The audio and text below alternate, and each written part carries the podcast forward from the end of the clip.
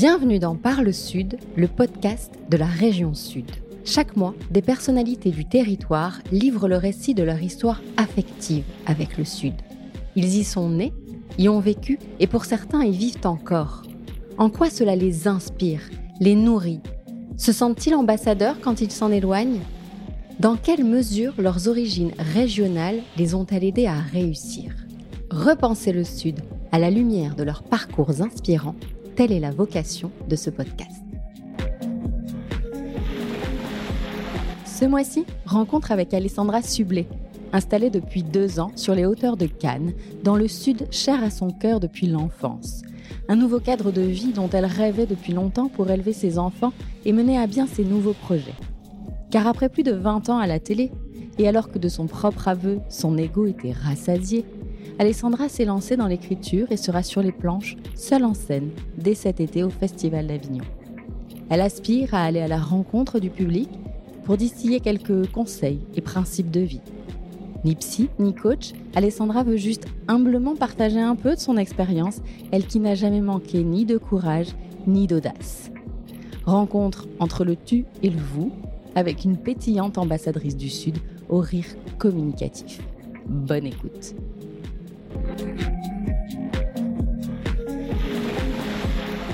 Alessandra, bonjour. Bonjour. Très heureuse de vous avoir à notre micro. Alors, je vous avais contacté au mois de novembre pour vous inviter et vous m'aviez répondu, je suis pour le moment en préparation de projets qui me tiennent à cœur et qui me demandent un peu de temps, donc faisons cela un peu plus tard. Nous y voilà. Alors ces nouveaux projets, on va évidemment euh, les évoquer, en tout cas, en parler un peu tout à l'heure. Et ils vont peut-être influer sur la première question. Alessandra, si vous deviez vous présenter à quelqu'un qui ne vous connaît pas du tout, que diriez-vous aujourd'hui?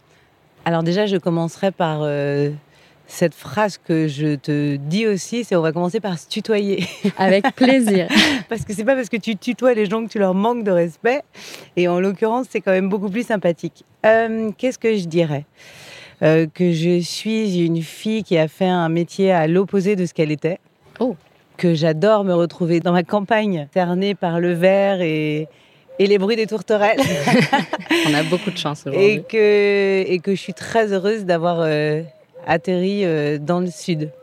Alors bien sûr, on va y revenir. J'ajoute deux trois petites choses pour resituer quand même.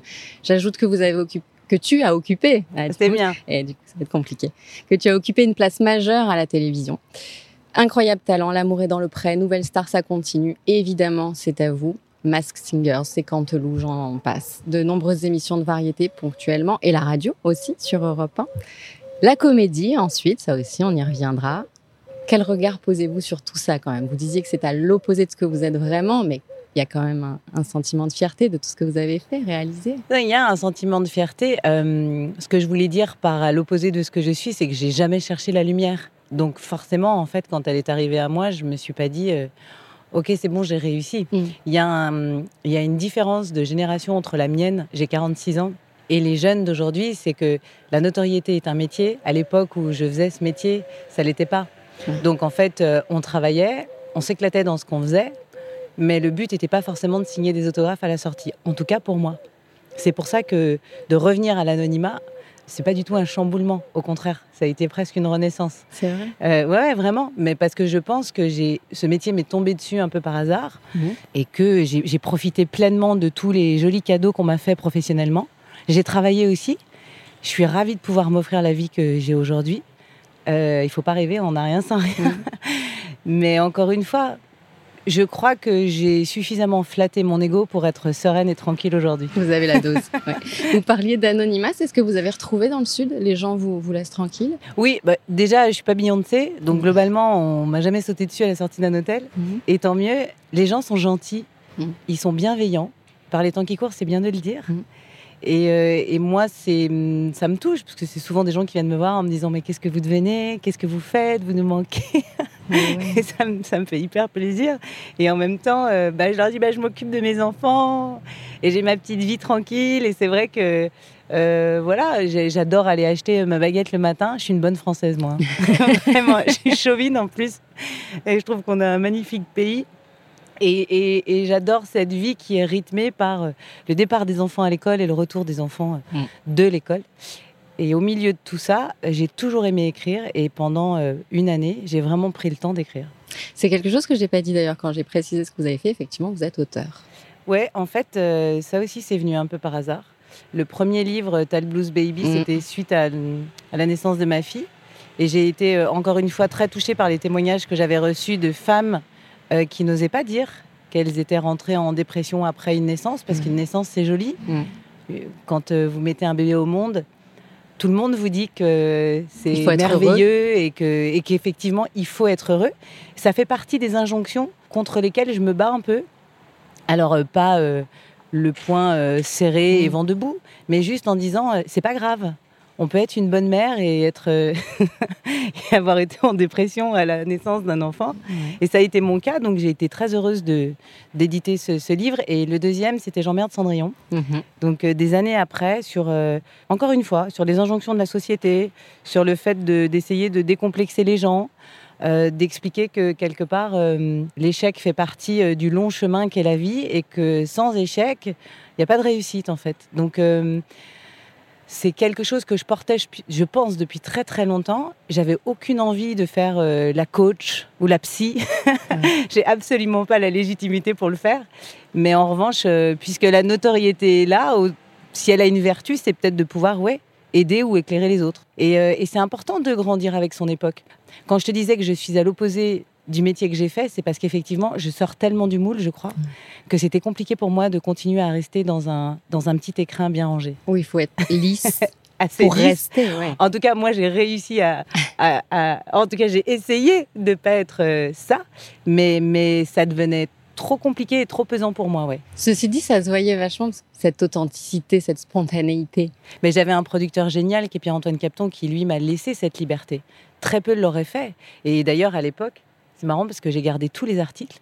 Beaucoup étaient très misogynes sur la venue d'une femme à 19h sur un talk show parce que c'était une première. D'autres qui parlaient du fait que je sortais de l'amour et dans le pré et que donc c'était absolument pas légitime que j'arrive à la tête d'un talk show.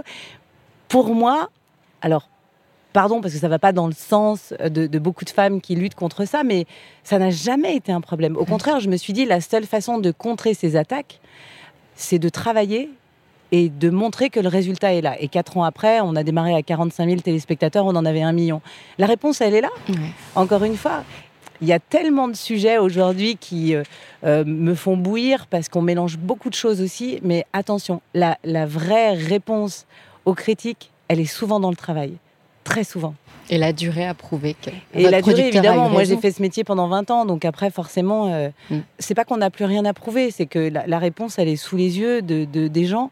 Euh, et, encore une fois, moi, j'ai toujours été très touchée par euh, ce que les gens pouvaient dire de moi dans la rue ou, ou, euh, dans un resto ou en vacances avec mes enfants. Et sincèrement, cette bienveillance, elle me touche vraiment. Ça, c'est une bonne chose. Alors, vous êtes originaire de Lyon, Alessandra Tu es Oui, tu vas y arriver, tu vas voir. tu es originaire de Lyon. Ta carrière à la télé et à la radio t'a amené à Paris pendant de longues années. Mhm. Désormais, c'est donc à Cannes que tu vis. Euh, alors là, on a envie de savoir beaucoup trop de choses. Euh, Dans l'ordre. Voilà. Pourquoi Cannes? Pourquoi avoir voulu quitter Paris? Et juste après, on parlera du comment, parce qu'il y a eu une petite organisation quand même à mettre en place. En fait, euh, quand j'étais enfant, avec mes grands-parents, les grandes vacances, c'était les Alpes-Maritimes et le Var. Donc, chaque été, pendant un mois et demi, j'étais au bord de la mer, dans le sud, on avait un tout petit appartement, on s'empilait, les frères et sœurs, euh, euh, avec mes grands-parents, et c'était la vie rêvée. Euh, j'ai vraiment ce souvenir de mon grand-père que j'aimais énormément, qui me prenait par la main le matin pour aller boire le café. Pas pour moi évidemment, mais acheter le journal et traverser la rue et juste mettre les pieds dans le sable. Et, et je pense que ces souvenirs ont tellement bercé mon enfance que hum, je me suis toujours promis qu'un jour, j'irai boire mon café, j'achèterai mon journal et je traverserai la rue pour aller à la mer. Ah oui Oui, vraiment. Mm. Et, euh, si vous questionnez les gens autour de moi qui me connaissent très bien, ils vous diraient bah oui, elle a attendu, mais elle l'a fait. donc, euh, donc ça, c'est une première chose. La deuxième, c'est que quand on est euh, en banlieue lyonnaise, on a plus tendance à descendre mm. dans le sud qu'à monter dans le nord. Pardon, mais on est plus près quand même. Hein. Et la troisième, c'est que moi, j'habite vraiment à la, campagne, dans les hauteurs de, Cannes. J'habite pas mmh. dans la ville. Je suis pas du tout citadine, donc en fait, euh, le bruit de, de la circulation et, du reste, euh, c'est pas pour moi. Mm. Et d'ailleurs, j'ai toujours vécu en marge de Paris, j'ai jamais vécu dans Paris. Mais c'est un vrai cadeau de la vie. J'ai beaucoup d'amis qui sont ici depuis longtemps, des Lyonnais. Je, redécouvre euh, cette région que je, n'avais pas connue comme ça à l'époque où j'étais avec mes grands-parents. Et comme je suis une amoureuse de la nature, mais vraiment, alors je suis pas en méditation euh, tel Bouddha sur les hauteurs de l'Estérel, mais je fais énormément de randonnées. Ah oui. Et donc du coup, je pense que je vais devenir guide. C'est vrai Mais je vous vois bien. Je te vois bien. Devenir guide. tu vas voir, ça va venir. C'est ici, près de Cannes, il y a un environnement. Je, tiens à préciser euh, à vos auditeurs que je ne suis pas payée pour le dire, mais il y a un environnement qui est extraordinaire. On peut marcher près de la mer comme on peut marcher dans la montagne. Il faut découvrir le Mercantour, il faut découvrir l'Estérel. Il y a des balades à tomber par terre avec des coins formidables. Il n'y a personne. Il n'y a personne. En plus, j'ai cette chance d'habiter à l'année ici, donc euh, de ne pas crapahuter en pleine saison. Et moi, ça, ça me, ça me remplit le, cœur et la tête. C'est important de le préciser parce qu'il y a des tas d'a priori euh, négatifs sur Cannes, parce qu'il y a le côté show-off. Oui, parce qu'il y a, euh, on va pas se mentir, il y a plus de 300 événements par an à Cannes. Mm. Donc forcément, euh, la plupart des gens qui descendent dans le sud pour le travail viennent à Cannes et ne voient que Cannes, qui est une très belle ville, honnêtement. Mais vous allez à peine à 5 km autour et vous découvrez une nature à tomber par terre. Et je suis tellement tombée amoureuse de cette région que ça m'a donné envie de passer mon brevet de pilotage. Mais oui, on va. Et donc, non, mais c'est pour vous dire à ah quel point quand même, en me disant, attends, je voudrais partir du côté de Moustier-Sainte-Marie, du côté du lac de Saint-Cassien, euh, euh, du lac de Sainte-Croix, et j'ai passé ce, brevet. Et alors là, on a passé un step supplémentaire, c'est quand vous la voyez d'en haut, cette région, c'est pas possible, vous ne pouvez pas ne pas tomber amoureux. Ne pas tomber amoureux, évidemment. Donc ça, le brevet de pilotage, on va en parler, ça fait partie aussi de ce, caractère et de ce tempérament qu'on sent bien. Donc on quitte Paris parce que saturation du, job, euh, de la oui, Oui, et puis je pense que je commençais à gamberger sur la suite. Sur la suite. Mm. Donc après, il y a le comment. Car pour rappel, à ce moment-là, quand tu fais ce choix-là, tu travailles encore pour Sécantelou sur mhm. TF1. Mhm. Tes enfants sont à Paris. Comment tout ça s'organise? Alors en fait, euh, on avait une maison à la campagne et on cohabitait avec euh, le père de mes enfants, avec qui je m'entends très bien. On a fait tous les confinements ensemble. on a vraiment participé en famille à tous ces moments extraordinaires qu'on a vécu, l'école à la maison et tout et tout, comme tout le monde. Euh, sauf qu'on avait cette chance d'être à la campagne et donc euh, ça a tout changé pour nous. Et puis, eh ben, pendant le confinement, moi j'ai eu beaucoup de chance qu'on a continué ces Canteloups, chacun dans sa maison avec Nicolas Canteloup, une caméra chacun, et on envoyait le programme et ça fait tellement du bien aux gens ça aussi parce que il y avait quand même pardonnez-moi mais très peu de pastilles humoristiques à ce moment-là. ça savait pas trop sur C'était un petit peu anxiogène quand même. ben ça m'a donné une idée. J'ai appelé le, producteur de l'émission euh, qui est Jean-Marc Dumontet et TF1 et je leur ai dit euh, si je trouve une caméra et un studio euh, dans le sud, est-ce que vous m'autorisez à faire une semaine sur deux? Donc là, ils m'ont dit Ah non, mais quand même Non, mais quand même, t'as vu ce que tu nous demandes Mais je crois que ça a été demandé avec tellement de gentillesse. et, pour le coup, je suis allée voir David Lisnard et Sophie Mouisset à, la com et je leur ai dit Aidez-moi, aidez-moi à habiter ici une semaine sur deux. David Lisnard, le maire de le Cannes. Le maire de Cannes, pardon. Trouvez-moi un studio et vous voyez, quand toutes les étoiles s'allument, c'est qu'il y a une bonne raison. À ce moment-là, David Lisnard me dit, tu sais, Alessandra, on est en train de finir de construire la cité audiovisuelle de Cannes et on a deux studios. Et je lui dis, attends, on appelle TF1 et Jean-Marc Dumontet, on leur dit, et ils ont été euh, extra, euh, d'abord parce que euh, ça a été, un, je, pense, un joli coup de projecteur pour eux aussi, qu'on puisse tourner une émission qui faisait plus de 5-6 millions de téléspectateurs sur TF1. Et moi, effectivement, ça m'a permis d'être dans ma maison une semaine sur deux, ce qui était génialissime. Et donc, ça vous a donné envie d'y rester un peu plus. Mais là, c'est-à-dire que, oui, moi, je les ai prévenus très tôt que ce, serait à l'époque ma dernière année.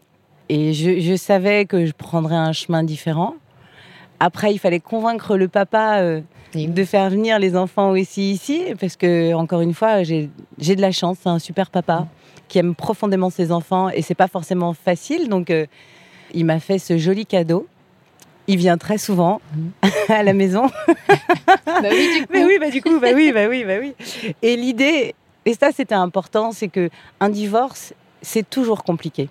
Il n'y a pas un divorce plus facile qu'un autre. Mais il y a une intelligence à avoir. C'est celle des enfants. Euh, en l'occurrence, ils n'ont rien demandé. Et nous, dans notre idée, toujours, même si parfois on, on se chamaillait, on se disait, OK, qu'est-ce qui est le mieux pour les enfants? De pas trop bouger, OK. Et ensuite, bah quand même cette qualité de vie, la mer, le soleil, la montagne, le ski, parce que pardon, mais on ne sait pas parler de ça, mais euh, à, une heure, à une heure de canot à skier, et il y a de la neige. Et ben voilà, je pense qu'on a eu cette intelligence tous les deux, euh, et, et, nos enfants, je crois pouvoir le dire, sont heureux. Alors donc Cannes, depuis, euh, parce que là on l'a pas dit, mais on est sur la terrasse face à un très bel hôtel. Ouais. Dès que je vous dans un palace. Un palace. Dès que je vous ai dit, il sera possible de le faire euh, près de la piscine, vous avez dit si c'est dehors, c'est encore mieux. Je suis très contente. on, sent que vous avez besoin d'être en plein air. D'ailleurs, on a pu vous suivre. Vous le disiez tout à l'heure, le brevet de pilotage, mais il y a eu aussi le permis bateau, le permis moto. Mm. Donc on sent que vous aimez et les sensations fortes et être en plein air vous avez eu besoin, suite à ces 20 ans euh, passés euh, de dur labeur, on va le dire hein, clairement, vous avez eu besoin de profiter à fond, de tout tenter et de, révéler votre, de révéler ta vraie nature. Oui, moi je pense que j'ai toujours été habitée euh, par un sentiment de liberté énorme. Quand j'étais jeune, je savais pas ce que je voulais faire jusqu'à 24, 25 ans, 26 ans même. Mais j'avais un petit truc en tête, c'est que je me disais, je ne veux pas être bloquée quelque part. Mais vraiment, hein, ça, ça faisait partie d'un leitmotiv chez moi qui ne m'a jamais quitté. C'est que c'est vraiment comme un petit oiseau. Si vous m'enfermez dans une cage, mais je vais être triste à mourir. Il y a des gens hein, qui aiment être enfermés dans une cage, ils ont un cadre, ils sont bien, ils sont calés, ils ont un, certain euh, confort, entre guillemets. Par contre, quand vous discutez avec eux des années après, ils vous reprochent votre liberté. Et moi, j'ai juste envie de dire, mais en fait, pardonnez-moi, cette liberté-là, elle est accessible à tout le monde. Ce sont des choix qu'on fait dans la vie, sont pas forcément faciles parfois. Euh, le regard des autres est très pesant par ailleurs. Mais oui, le permis moto, c'est la liberté. Le pilotage et le brevet d'avion, c'est la liberté. Euh, le permis bateau, oui, c'est la liberté. Quand on habite à la mer, on a envie de pouvoir euh, voguer sur, sur ces flots-là. Mais vraiment, et puis je suis une amoureuse de la nature, donc forcément, j'ai envie de la voir en long, en large et en travers. Il n'y a pas besoin d'être écolo à 100% pour aimer la nature. Juste regarder autour de soi et se dire qu'on a une chance folle. Et encore une fois, ça, je le ramène à toutes les régions. À l'époque où je faisais l'amour et dans le pré, on voyageait beaucoup. Moi, j'avais décidé de le faire avec les techniciens, donc je partais avec eux en voiture et on s'arrêtait. franchement, je crois qu'on a fait toutes les villes de France et on a un pays de dingue. Mais sincèrement, je le dis, je suis hyper chauvine. J'ai voyagé dans le monde entier. J'ai eu beaucoup de chance parce que du coup, comme je ne savais pas quoi faire, de 19 à 25 ans, j'ai voyagé. Mes parents m'ont dit Ok, pas de souci, mais tu te démerdes. Parce qu'on n'est pas, je suis pas née avec une cuillère d'argent dans la mm. bouche. Donc voilà. Et c'était le deal et c'était très bien. Et on a de la chance. Et je pense qu'on le, je, pense qu'on le souligne pas assez et on le dit pas assez. On râle beaucoup. On râle, mais ça c'est nous. Ça c'est très français. On râle trop et on voit pas. Mais regardons autour de, nous. Alors être dans le vrai, dans la vraie vie, c'est aussi ce que tu souhaitais en mettant euh, ton compte Instagram en pause. Alors, question écrite il y a deux jours et obsolète depuis hier soir. Merci beaucoup. Donc en août 2022, tu disais à tes plus de 350 000 abonnés, vivez pour de vrai, bel été à vous. Et hier, ils ont eu le plaisir de voir un nouveau post. Tu es de retour. En fait, euh, Instagram, c'est un outil de communication extraordinaire. Certains l'ont mieux compris que d'autres d'ailleurs même à l'époque, mon compte Instagram, c'était pas euh, tiens, je me fais deux œufs le matin, regarde comme je les fais bien, quoi. On s'en fout. on s'en tape. On s'en tape de savoir ce qu'Alessandra Sublet mange le matin et mange le soir. En revanche, il faut euh, vivre avec son temps. Et euh, moi, j'ai eu besoin, vu que j'arrêtais toute activité professionnelle, de vraiment mettre ce compte à l'écart. Comme Twitter, comme Facebook. D'ailleurs, il y a certains comptes qui ont été carrément supprimés. J'ai ah. gardé Instagram. Mm. Et effectivement, vous avez, enfin, tu as raison. Hier, euh, il fallait que je nettoie ce compte. Et alors j'ai fait un truc, c'est que j'ai tout enlevé. Il n'y a plus qu'une photo. Il n'y a plus qu'une photo qui est le ciel bleu. Et, et je suis en, transit comme si tu étais en escale euh, euh, dans un aéroport. Et le prochain poste, effectivement, sera la, suite de, de, mon aventure qui est totalement à l'opposé de ce que j'ai fait jusqu'à maintenant. Mais tu vois, toutes ces démarches-là, ça fait partie du travail que j'ai fait sur moi aussi pendant une année. C'est-à-dire que hum, je pense qu'à un moment donné dans sa vie, moi j'ai 46 ans, on a peut-être besoin de se poser, de réfléchir. Tu m'aurais dit ça à 30 ans, je t'aurais dit mm. non mais lâche-moi. J'ai pas besoin de ce recul-là, tu comprends? Mm. Mais là j'en avais besoin. Mais vraiment, j'ai traversé pas mal de choses et du coup, et personnellement et professionnellement, et je me suis vraiment recentrée. Alors c'est pas parce que c'est d'actualité aujourd'hui, mais c'est parce qu'en fait, c'est tellement important de savoir ce que tu as vraiment envie de faire, qui tu es vraiment et ce que tu as envie de donner aux autres. Moi, j'ai cette chance d'avoir fait un métier qui m'a donné une notoriété pendant 20 ans. J'ai pas envie d'en faire n'importe quoi. Et je me suis dit, voilà, c'est le moment. C'est vraiment le moment. Donc hier, pour tout te dire, au moment où je me suis reconnectée, parce que j'avais déconnecté mon compte, effectivement, les gens se sont dit, tiens, qu'est-ce qu'elle fait? Et moi, je pensais même pas que ça aurait eu cette incidence, mais juste, je nettoyais. mais oui, mais c'est hyper mignon. Mais, mais, c'était juste... Euh, je, nettoyais ma vie d'avant et je ne la renie pas. Je suis très fière d'avoir fait mon métier pendant des années. Euh, et, voilà, la, suite au prochain épisode, quoi. Ah, mais on va en parler un petit peu. Enfin, en tout cas, ce que tu peux nous en dire, parce qu'on va parler d'actualité et de ces projets dont tu me parlais au mois de novembre. Est-ce qu'aujourd'hui, tu peux en dire un peu plus ou est-ce que c'est prématuré? Ou au moins nous dire ce que ça concerne? Est-ce que c'est dans le domaine de l'écriture, de la comédie Alors, euh, le succès du livre J'emmerde Cendrillon m'a fait dire encore une fois que j'étais peut-être pas sur la mauvaise piste, sur le principe de décomplexer les autres, d'envoyer balader un peu les injonctions de la société qui nous martèlent et qui nous empêchent peut-être d'avancer. Et je me suis dit, tiens, et si tu l'adaptais sur scène? C'est pas un one-man show, parce que je suis pas du tout humoriste et c'est pas ma vocation. En revanche, il y a deux choses qui m'ont manqué pendant 20 ans dans mon métier. C'est d'une, de voir les gens, parce que vous, vous m'avez vu, mais moi, je vous ai pas vu. et, et d'aller à la rencontre des gens. Et la deuxième, c'est de dire vraiment ce que je pensais. Mais vraiment. Ça promet. et vraiment, et, encore une fois, c'est euh, ah, c'est à vous. Je pouvais de temps en temps, c'était un talk show, avoir une question ou une réflexion pendant une interview, quelle que soit la personne et la célébrité que j'avais en face de moi. Avec Nicolas Cantou, c'était de la rigolade pure et dure, donc euh, euh, l'opinion de Sublet, on s'en fiche. Mais en revanche, là, je, je pense qu'il était important pour moi d'aller prêcher en tout cas ces paroles-là, parce que je, je pense au fond de moi qu'elles peuvent faire du bien aux gens. Vraiment, il n'y avait pas du tout un appel de la scène, un appel de la lumière ou de la notoriété. C'était vraiment, j'ai des choses à vous dire, quoi. Donc j'ai beaucoup, beaucoup travaillé. j'ai beaucoup de chance parce que le producteur de Sécantlou, qui est Jean-Marc Dumontet, qui est un, producteur de théâtre euh, euh, mmh. connu et reconnu à, Paris et en province, m'a dit fais-moi lire quand même. Et c'était vraiment un embryon.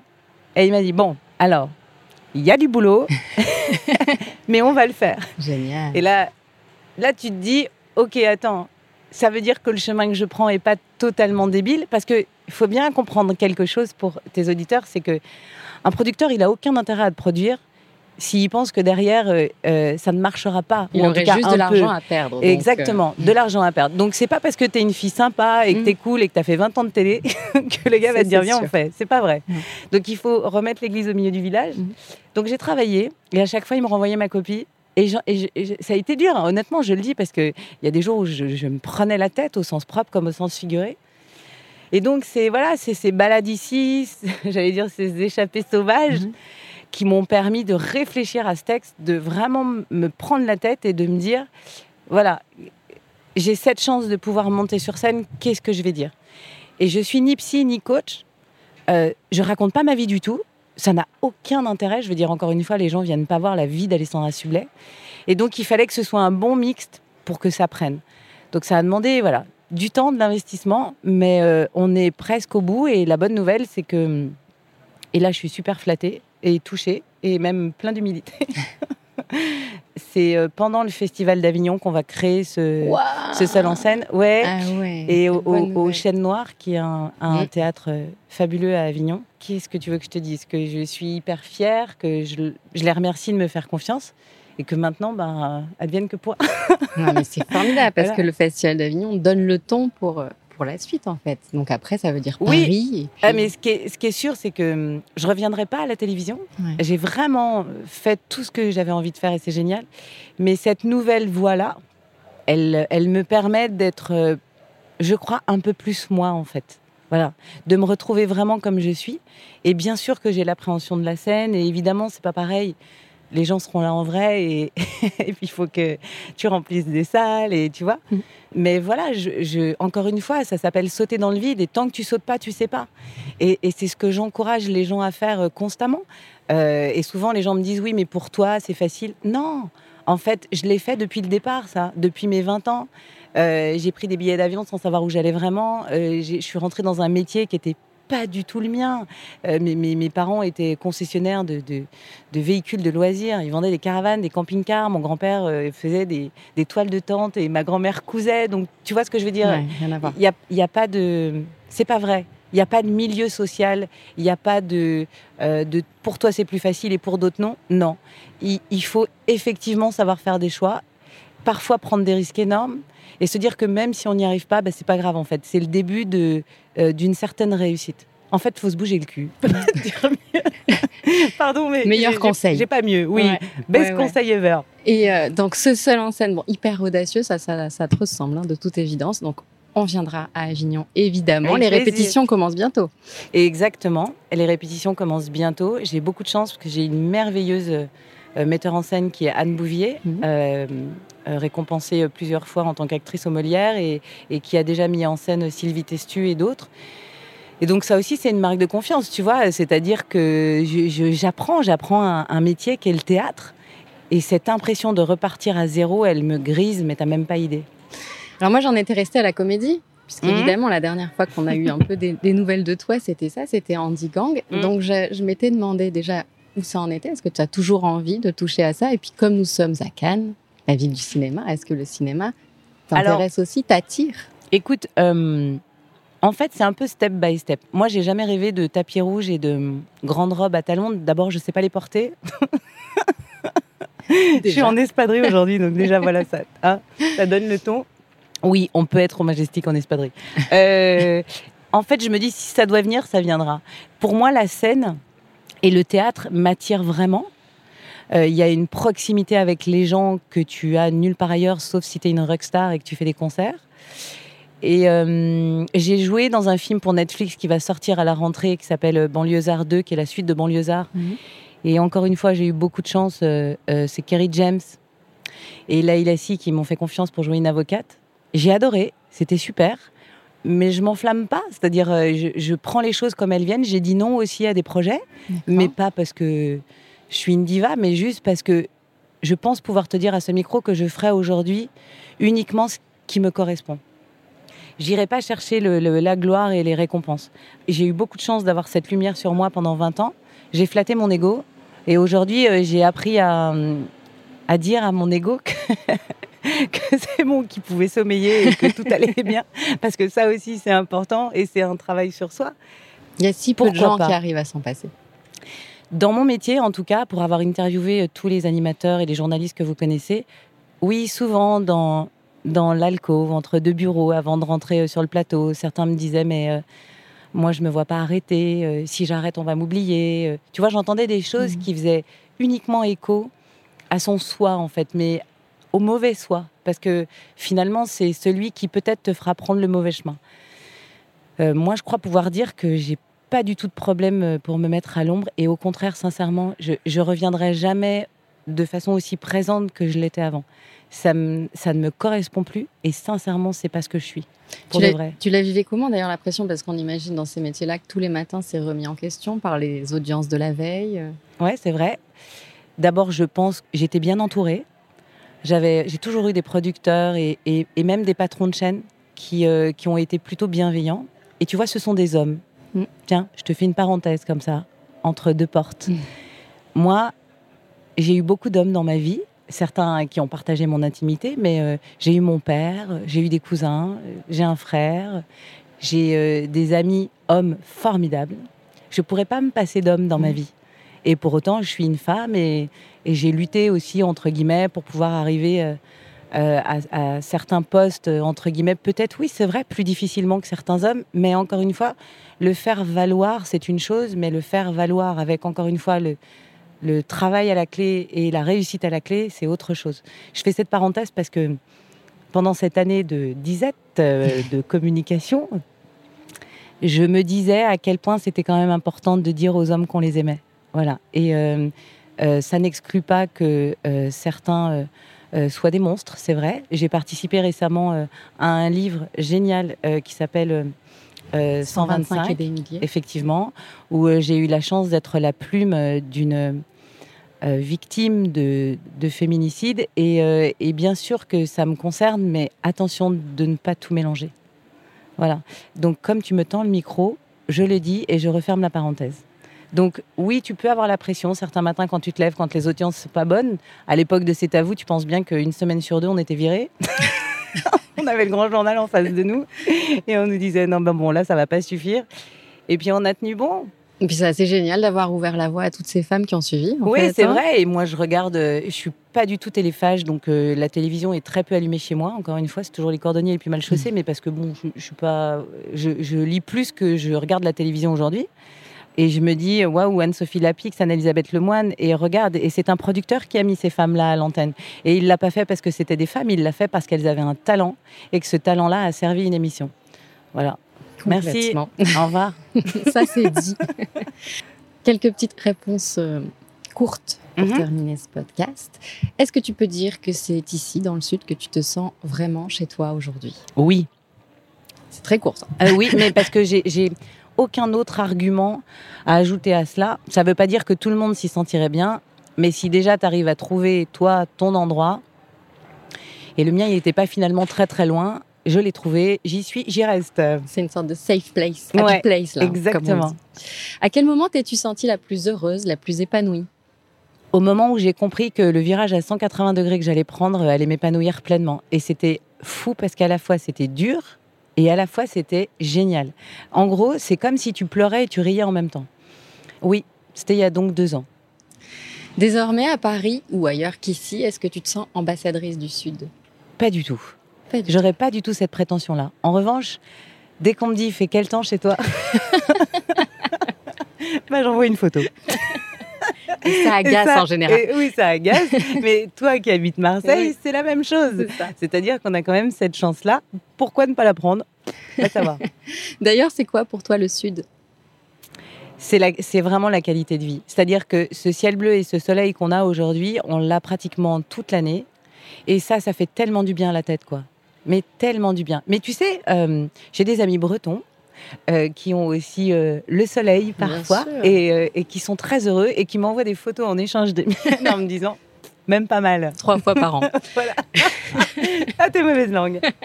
Où te vois-tu dans dix ans? Alors, on fera la même interview au même endroit. Ah ouais. J'aurais certainement fait d'autres choses dans ma carrière, mais au même endroit. Avec joie. Si c'était à refaire, est-ce que tu referais les choses exactement de la même manière? Oui, pour une bonne raison, c'est que hum, je, ne regarde pas en arrière. Jamais. Et quand parfois je me suis plantée, quand parfois j'ai pas fait les choses dans le bon ordre, euh, bah, j'ai rangé ma chambre et euh, je me disais que voilà, il fallait avancer, que c'était la seule façon de s'en sortir. Donc euh, non, je peux pas avoir de regrets.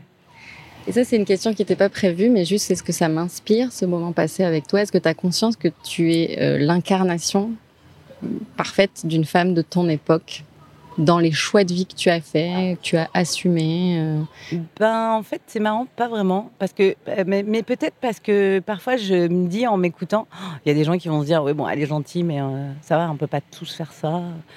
Et, j'ai tout le temps peur de ça et en fait après je réfléchis parce que en fait je suis peut-être un peu plus intellectuel qu'on ne le pense. Et je me dis, mais si, c'est ça qu'il faut faire. Et c'est ça qu'il faut dire. Parce que que tu sois euh, dans le sud, dans le nord, à l'est, à l'ouest, trouve ton chemin, quoi. Et ce que tu me dis me fait vraiment plaisir. Et en même temps, je le fais pas pour que les autres me trouvent chouette. Tu comprends? Je le fais vraiment parce que ça me rend heureuse. Et tant mieux si, si ça déborde sur les autres. oui. Cette audace et ce courage, on en prend un peu. Tant mieux.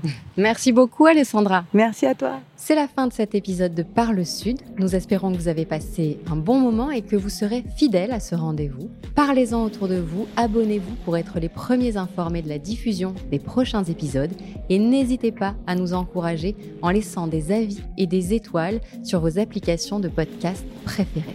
À très vite.